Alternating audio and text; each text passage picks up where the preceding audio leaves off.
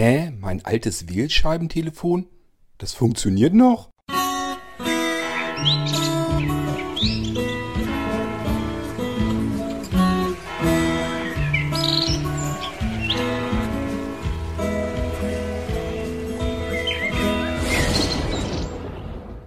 Mittlerweile müsste man jüngeren Menschen ja sogar fast schon erklären, wie Telefone mal funktioniert haben und wie die früher mal ausgesehen haben.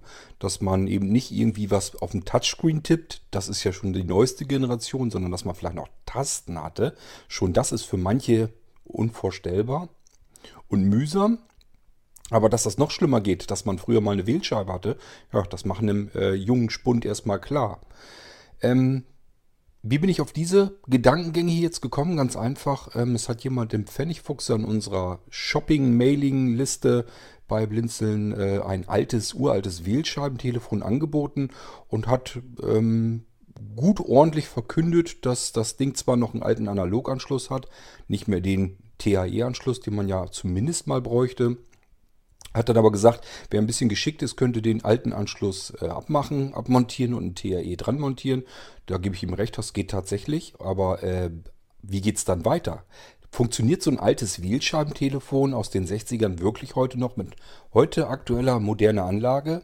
Hm. Laut der Beschreibung im Pfennigfuchser also einfach Analoganschluss abmontieren, TAI dran klatschen, den TAI-Anschluss beispielsweise in eine Fritzbox stecken und schon hat man ein uraltes Wählscheibentelefon wieder funktionsbereit. Kann das wirklich klappen? Habe ich mich eben so gefragt. Und äh, ich habe ihn dann auch direkt angeschrieben und gesagt, bist du dir eigentlich sicher, dass das noch geht? Das kann ich mir eigentlich nicht vorstellen. Denn wir haben flächendeckend in Deutschland irgendwann schon länger her mal komplett umgestellt von dem alten Impulswahlverfahren ähm, IWV auf äh, das modernere und jetzt gebräuchlichere äh, Tonwahlverfahren ähm, gut, manche nennen das dann TWV. Eigentlich heißt es Mehrfrequenzwahlverfahren.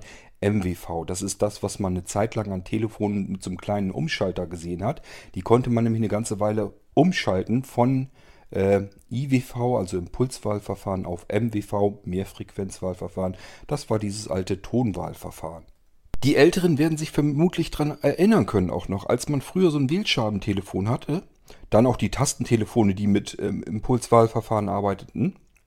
Wenn man da die Nummern gewählt hatte eben, dann hat man in der Leitung noch gehört, dass nacheinander diese Klackergeräusche waren. So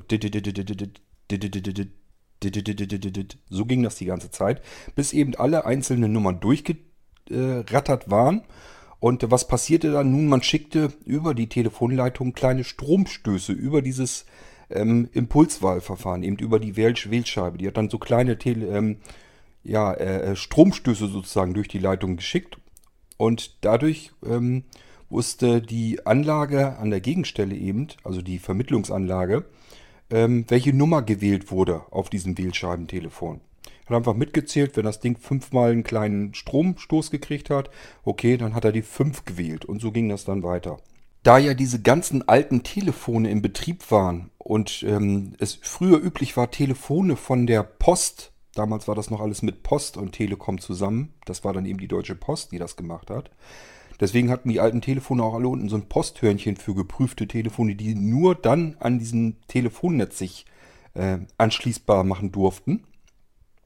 Und ähm, es gab eben eine ganze Weile, ich weiß gar nicht, das, mir gefühlt würde ich sagen, waren es sogar über Jahrzehnte, ähm, gab es einen Mischbetrieb, sodass man also ein Telefon an dem normalen öffentlichen Telefonnetz, Festnetz betreiben konnte, sowohl äh, wenn es Impulswahlverfahren konnte, als auch dieses Mehrfrequenzverfahren.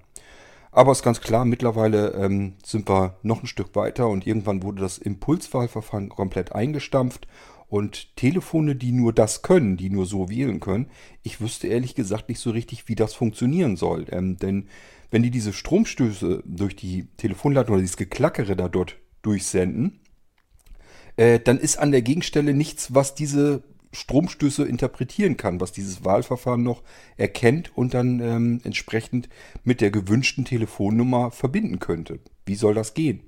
Habe ich mir eben so gedacht ähm, und deswegen komme ich hier auf diese kleine G-Folge, G wie Gedankengang, Geistesblitz, wie immer man das nehmen möchte.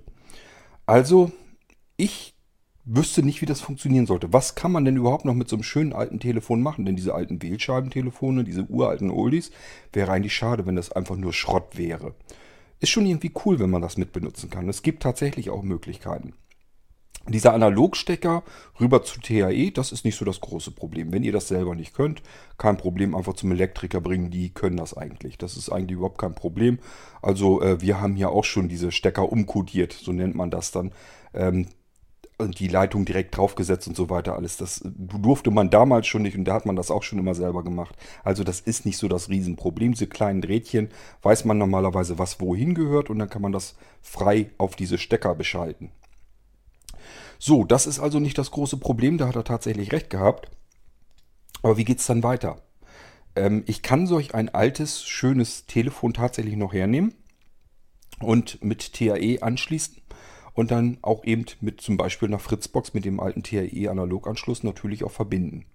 Wählen, rauswählen kann ich damit aber nicht. Also ich wüsste nicht, wie das gehen soll. Es sei denn, die Fritzbox äh, kann Impulswahlverfahren erkennen und setzt das dann um, äh, konvertiert das sozusagen nach Mehrfrequenzverfahren. Wäre mir neu, habe ich noch nie gehört, dass die Fritzbox in der Lage ist, so etwas zu tun. Ähm, das heißt, es geht nur darum, ich kann dann eben nicht nach draußen telefonieren mit solch einem Wählscheibentelefon. Das wäre natürlich eigentlich das eigentlich, der eigentliche Witz an solch einem Ding. Wenn ich schon so eine Wählscheibe habe, dann würde ich die auch natürlich benutzen. Wenn ich nur einfach ein Telefon dran habe, mit dem ich nur Gespräche annehmen kann. Denn das müsste wiederum meiner Meinung nach nach wie vor noch funktionieren. Also es ist und bleibt letztendlich ein Analogtelefon, nur dieses Impulswahlverfahren. Das geht eben in unser Netz nicht mehr rein. Ähm, das heißt, wir können unser schönes altes Telefon tatsächlich noch anschließen. Und wenn wir Gespräche hereinkommend haben, dann klingelt unser Telefon tatsächlich auch, müsste jedenfalls. Und ähm, wir könnten dran gehen und auch mit dem Gesprächspartner uns unterhalten mit unserem schönen alten Telefon. Ich meine, denke, glaube, dass das funktionieren müsste. Also soweit reicht zumindest mein technisches Verständnis, dass ich sagen würde, erstmal sehe ich da jetzt nicht so das große Problem. Kann natürlich sein, dass da irgendwie was ist, dass ähm, jetzt äh, die Signale zum Klingeln des Telefons, dass ich da irgendwie was geändert habe, dass das dann gar nicht mehr klingeln würde. Ich habe keine Ahnung, ob da irgendwas verändert wurde. Man müsste sich da wirklich mal mit jemandem unterhalten, der sich mit der ganzen Geschichte überhaupt auskennt. Da gehöre ich äh, ausdrücklich nicht dazu. Ich sage ja, ich habe viel früher rumgebastelt und so und diese TRE-Stecker umkodieren und so Geschichten, das kann ich auch alles, habe ich auch alles gemacht.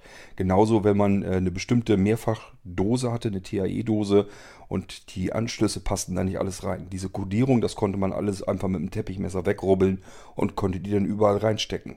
Rein anschlusstechnisch, also jetzt irgendwie mit dieser Kodierung und so weiter, da sehe ich nicht so das Problem. Das war früher schon einfach und das ist heute auch möglich. Das ist eigentlich nicht so das, das wirkliche Problem an der Sache. Ich sehe nur wirklich ein technisches, arges Problem von diesem Impulswahlverfahren und das können diese Geräte nur. Damals gab es noch gar nichts anderes. Ähm, rüberzukommen in das Mehrfrequenzwahlverfahren, da wüsste ich nicht, wie das funktionieren soll. Also es kann die Fritzbox meiner Meinung nach nicht. Das Einzige, was ich mir vorstellen kann, es gibt uralte ISDN-Anlagen, die konnten mal beides. Die konnten Mehrfrequenzverfahren und Impulswahlverfahren. Da konnte man Telefone anklemmen, die Impulswahlverfahren hatten. Und dann wurde das eben übersetzt an Mehrfrequenzverfahren. Die kriegt man heute neu, aber nicht mehr. Muss man sich irgendwelche alten Klopfer ähm, über Auktionsplattformen besorgen und dann von vornherein eben schauen, können die das. Kann man da ein Impulswahlverfahren Analogtelefon anklemmen und die setzen das rüber in Mehrfrequenzverfahren, dann könnte es gehen. Kann ich mir vielleicht noch eher vorstellen. Mehrfrequenzverfahren kennt ihr übrigens auch alle. Das ist dieses Tonwahlverfahren. Wenn ich eine Taste drücke, gibt diese Taste einen unterschiedlichen Ton, eine unterschiedliche Frequenz von sich. Und äh, dieses Tonwahlverfahren geht viel schneller. Äh, die Verbindung wird also viel schneller hergestellt. Deswegen hat man das eigentlich gemacht.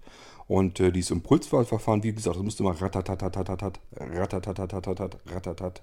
So ging das die ganze Zeit. Und wenn man da so eine schöne lange Telefonnummer hatte, dann hat man, wenn man zügig gewählt hatte, und mit Tastentelefon war das ja kein Thema, musste man noch eine ganze Weile warten, bis dieses Telefon überhaupt diese Nummer erstmal übermittelt hat, die man anrufen wollte.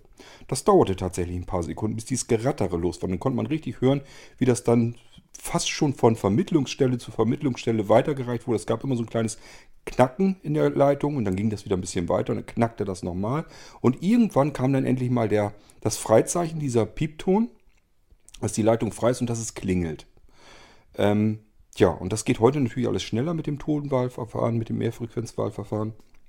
Aber deswegen frage ich mich halt gerade, wie soll das gehen, dass dieses Impulswahlverfahren von den alten Geräten übersetzt wird. Und das Einzige, was ich mir eben vorstellen könnte, wäre so eine ganz alte von diesen alten ISDN-Anlagen. Aber die sind erstmal neu gar nicht zu bekommen. Und wenn man sie gebraucht kriegt, muss man auch aufpassen, weil das konnten auch nicht alle.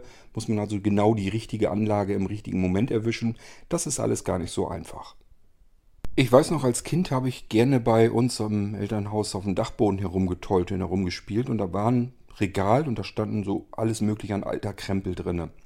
Mein Vati hat ja Elektriker gelernt und der hat dann diverses Zeugs, was vielleicht nicht mehr heile war, einfach mit nach Hause genommen und hat das erstmal eingebunkert.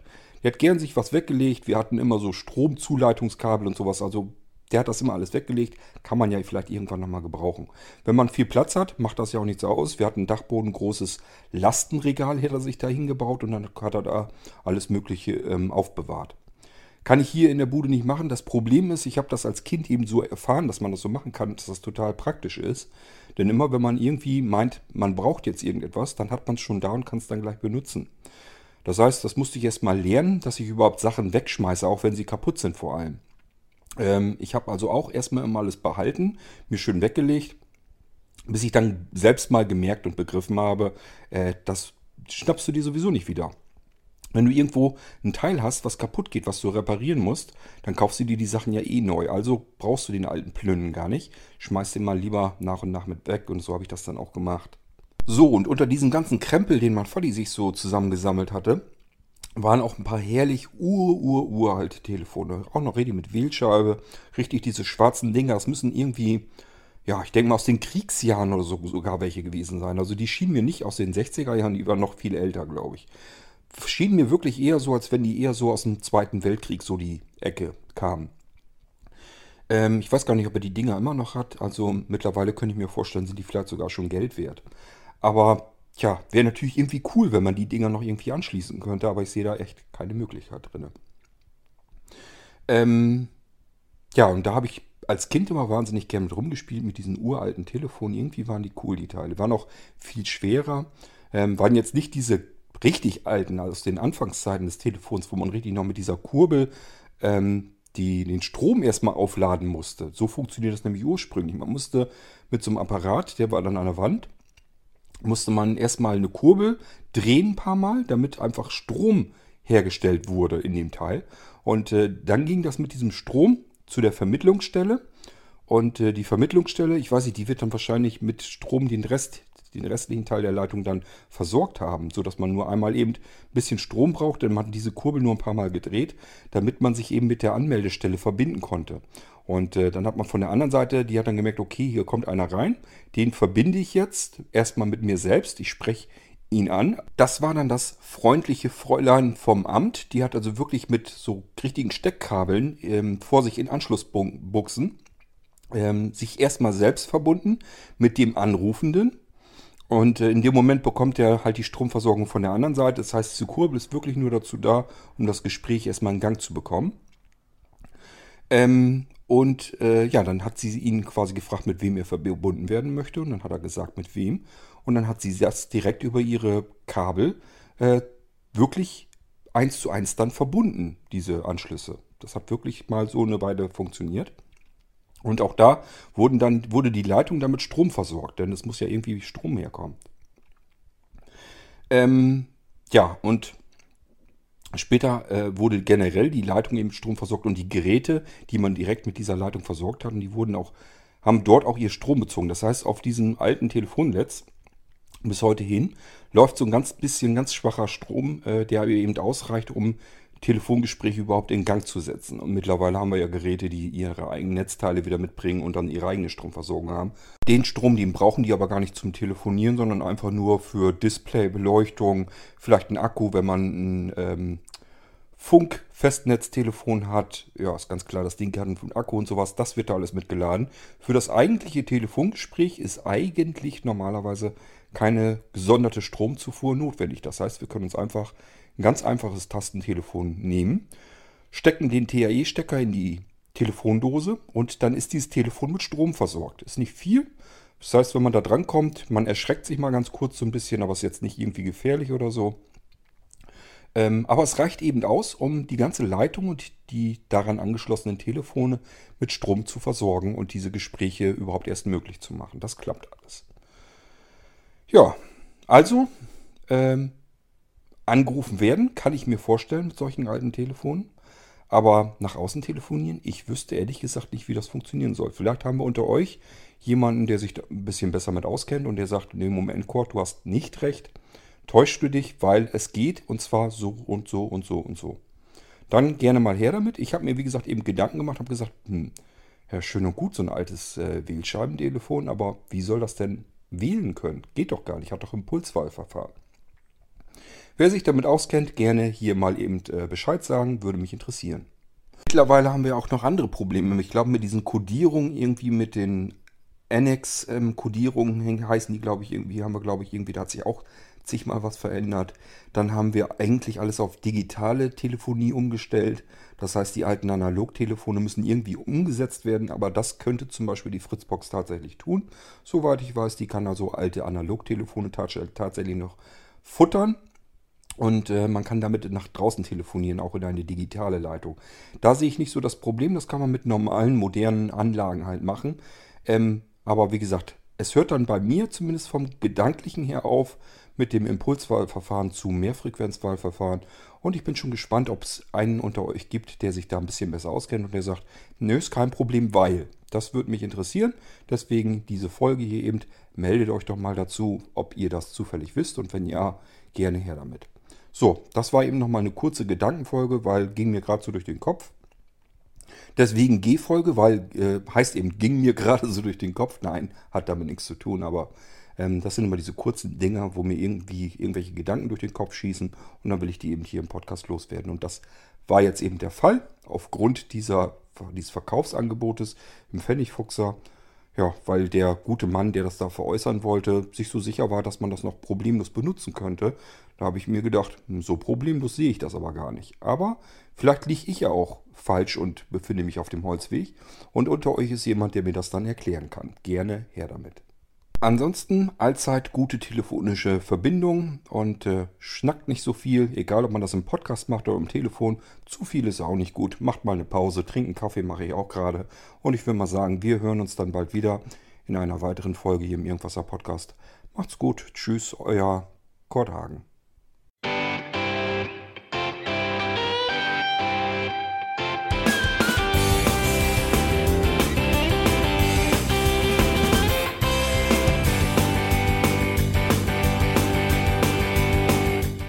Das war Irgendwasser von Blinzeln.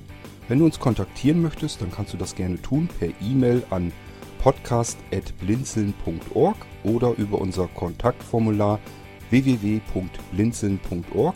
Blinzeln schreibt man in unserem Fall immer mit einem D in der Mitte. Wenn du möchtest, kannst du uns sehr gerne auch einen Audiobeitrag auf unseren Podcast Anrufbeantworter sprechen. Der hat in Deutschland die Telefonnummer 05165 439 461. Und wenn du uns aus dem Ausland anrufen möchtest, dann ersetze einfach die erste 0 gegen die 0049 für Deutschland. Wir bedanken uns für dein Interesse und freuen uns schon darauf, wenn du auch beim nächsten Mal wieder mit dabei bist.